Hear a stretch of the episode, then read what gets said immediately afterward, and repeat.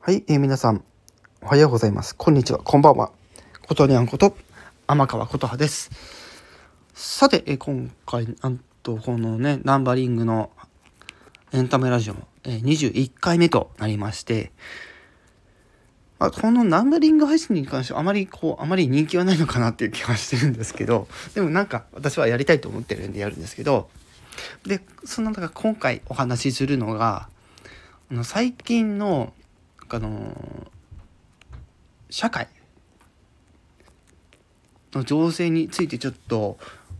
ここのポイントをちょっとお話したいっていうのが一つあって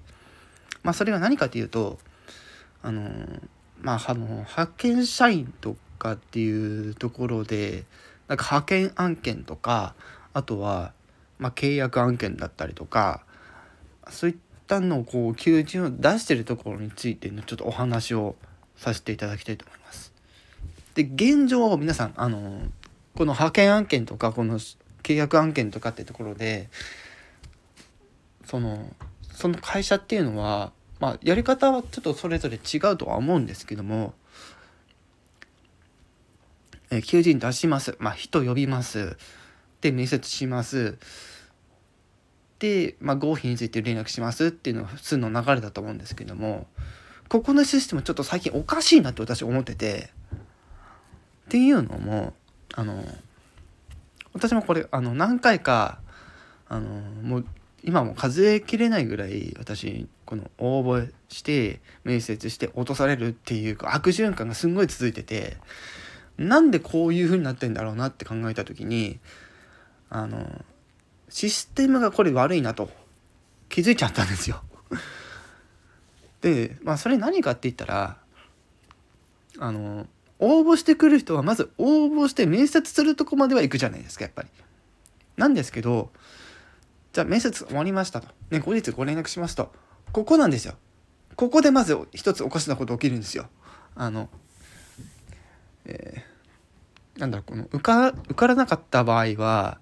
連絡いたしませんっていうテンプレが最近あの結構なそういう発見とか契約の案件とかで仕事を出してる会社さんが多くてこのやり方ちょっとおかしくないって思うんですよ。うん。落とされた人たちはこれ何を思うんだろうってと私ちょっと疑問に思ってて私ちょっと性格的にあのあれなのであのどうしても思っちゃうんですよ。まあ、これ気にしない人もいるかもしれないんですけども気にする人からしてみればこれって明らかにおかしいんですよ。だって何も知らされずにあ受からなかったんだみたいな。なんでだろうって。知るわけないじゃんだって。この時点で。なんで落とされなったんだろうっていうその理由がわからないから月進んで多分同じ理由で受からないみたいなことが続いちゃうと本当に私みたいに悪循環になっちゃうんでこれね本当はやめた方がいいかなと私は思ってます。なのであの落ちるにしても何か連絡欲しいなっていうのは正直思ってます。別にねこれあの喧嘩売ってるとかそういうんじゃなくてあのそういうシステムやめた方がいいですよっていうんでこれはあの別にこのスタイフ聞いてる人でももしかしたらそういう場面に遭遇したことがある方っているかもしれないと思うんですけどもちょっと冷静になって考えてみてください。自分落とされました。ね、連絡も来なかったです。じゃあ自分何が悪かったんだろう？何が足りなかったんだろう、ね、そこに何で満たなかったんだろう？何も言ってくれないからじゃあ次違う仕事探すか？じゃあこれじゃない仕事探そうか？ならまだいいんですけど似たような仕事を探す時に理由も分からずにまた落とされるってなるとおそらくそこに同じ原因がある可能性があるんですよ。まあない可能性もありますけどおそらくそこに同じ理由で落とされるっていうその一つの理由その原因っていうのが分からないと前に進めないんですよ私みたいな性格っていうのは。まあこれ気にしないとは別にこの放送聞かなくてもいいんですけどぱりその、おかしいんじゃないかと。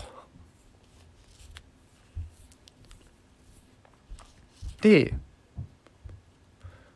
あのまあ、会社にもよるとは思うんですけど、なんかその採用の合否についての確認の連絡しないでくださいとか、あのあとは何だろう。そうだな。なんかそういう採用云々のお問い合わせはっていうんでなぜかそこなんかかたくなになんか変に規則そこに規則そこの規則にこだわ ってそういうのをひた隠しにするっていうのが全然ためにならってないんじゃないかなって私は思ってるんですよ。うん、だって言わなきゃ分かんないもん。分かるわけないよね。だって。なのでちょっとそういうシステムはこの全国的にやめた方がいいですよっていうのをちょっと私は今回気になってこのお話をさせていただきました。はい。で、もう一回最後にもうあのもう一回言いますけれども、こういうシステムは本当にやめた方がいいと思ってます、私は。もし私が、まあ、こういう、なんだろう、この、派遣とか契約の仕事で、まあ、会社立ち上げましたみたいなんで、まあ、こういう求人どうですかどうですかってやるときに採用の合否につきましてはあのなんだろうこの合格不合格にかかわらず必ずご連絡いたしますみたいな。まあお電話もしくはメールもしくは SNS まあ LINE ですね。などで、えー、希望されたものについて、えー、の方希望された方法にで、えー、まあ、ご通知しますみたいな感じでやった方が絶対いいと思ってるの私。うん。だってどう考えてもおかしいもん。うん。まあ理由はさっき言った通りなんですけど、今回はまあそういったお話をするとですね、あの、鬱憤を晴らすみたいな感じでやっちゃってますけど、全然そういうんじゃないんで、あの、いや、明らかにこのシステムおかしいでしょって話でした。いや、ほんとこれね、あの、マジでやばいと。うん。やめた方がいい、このシステムは。そして、あの、もっともっとそのスカウトサービスを、どんどんどんどんあの展開してほししていってほしいなって思うんです、やっぱり。そこの対策として、じゃあ、うちでスカウトサービスはやりますんで、あの、ぜひあの登録してあなたのその今その貯めてる能力を欲しいところがあなた持ってくるみたいなあなたを引っ張ってきますみたいなそういうスカウト的なサービスがあるとよりあの仕事難につけない人が悩んでるその悩みの種ってところをうまく回収できるんじゃないかなと私は思ってるんですよ。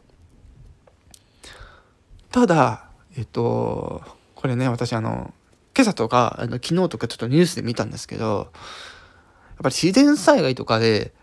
あの、まあ、住宅、えー、家なくなる、あの、会社のビル壊れるとかって、えー、あ、仕事なくなる人いるじゃないですか。あの人たちが一番、あの、なんだろう、大変だろうなという。今とりあえず避難して多分こうととりあえずこう救急処置として仮設とかでなんとかでこういろいろこう対策するとは思うんですけどもまあそういう人たちまあ、ね、数10年ぐらい前にもあの東日本大震災とか、まあ、地震とかの災害でまあ、家なくなったとかで当時はすごくそういうのでこう苦労されてたと思う方がたくさんいらっしゃると思うんですよ。もちろんあのねあのなんだ言い方あれですけど亡くなってしまった方の思いをちゃんと未来につなげるっていうためにもやっぱりあの今こうやって仕事につけないつけてない人が今だそのリモートワークとか家でできる仕事っていうので皆さん結構やられてる方も少しずつまた多くはなってきてると思うんですよやっぱり。そういうところでまあそれもちろんそれだけでねあの食っていくっていうのは非常に難しいわけですよやっぱり。もともとそういう結構その昔からやってましたって方はまあそれなりにあるとは思うんですけどやっぱりそこって波があると思うので安定しないと思うんですよ。でこれ私ねあの昔ねあのー、なんだろう私が小さい時とか、まあ、その時代の背景っていうのも一つあるとは思うんですけどもこう生きてく上で必要なものっていうのをしっかりと自分で働いていわゆる自分のもとにこうお金をこう落としていくというシステムがないと人って生きていけないよねっていうのは現代の、まあ、この取引の条件っていうのもあると思うんですよやっぱり。まあ、稀に、まあ、近所に住んでてあの野菜の収穫やってますみたいな野菜作ってますみたいなんでお裾分けしてくれたりとかっていうのはあると思うんですけどもこれが都会になるほどそれって難しいんですよねやっぱり。そういった時にやっぱりじゃあ何ができるかって言ったらやっぱり自分自身が働いて稼いであのそのお金の対価で野菜とか肉とかを買って食べて生活していかないと人間って生きていけないと思うのでやっぱりその働く上でのシステムっていうのは非常に重要なんじゃないかなっていうのはやっぱり私は思います。はい。ちょっとね、途中話脱線しちゃいましたけども、今の時代の人たちがどういう苦労をしてどう生きているのかっていうのは私もこのニュースとかでも見るし普通にあのインターネットとかでもまあ、見たり聞いたりっていうのはしてるので皆さん結構苦労されてると思うんですけども、まあ、こういう時だからこそあのネガティブになるんではなくてポジティブに考えていく。今こういう時で辛いけどじゃあこういう辛い時でも楽しもうっていう時にあじゃあこうすればいいのかみたいなあの発想の転換がですね非常に重要になってくるそんな時代でございますというお話でございました。で、その一つのツールの中にこのスタイフっていうのがあるわけですよ。なので皆さんね、ちょっと今回若干くらい話してございましたけども、あの、皆さんね、あの、めげずに、あの、諦めずに、えー、今ある命を大切にね、生きて、生きて、あなたは生きてみたいな感じで いけたらなということで、今回の放送、これで終わりにします。はい。そして、では最後に、えっと、ハート、えコメント、えー、ぜひ、えよろしくお願いします。えレターの方も随,、え随時、え募集しておりますので、ぜひよろしくお願いします。ちょっと若干ね、あの、今回緊張してね ちょっといくつかカミカミになってしまいましたけども、あの、やっぱりね、興奮するとね、あの、だんだん回らなくなってくるんですよ ということで、以上、21回目のエンタメラジオでした。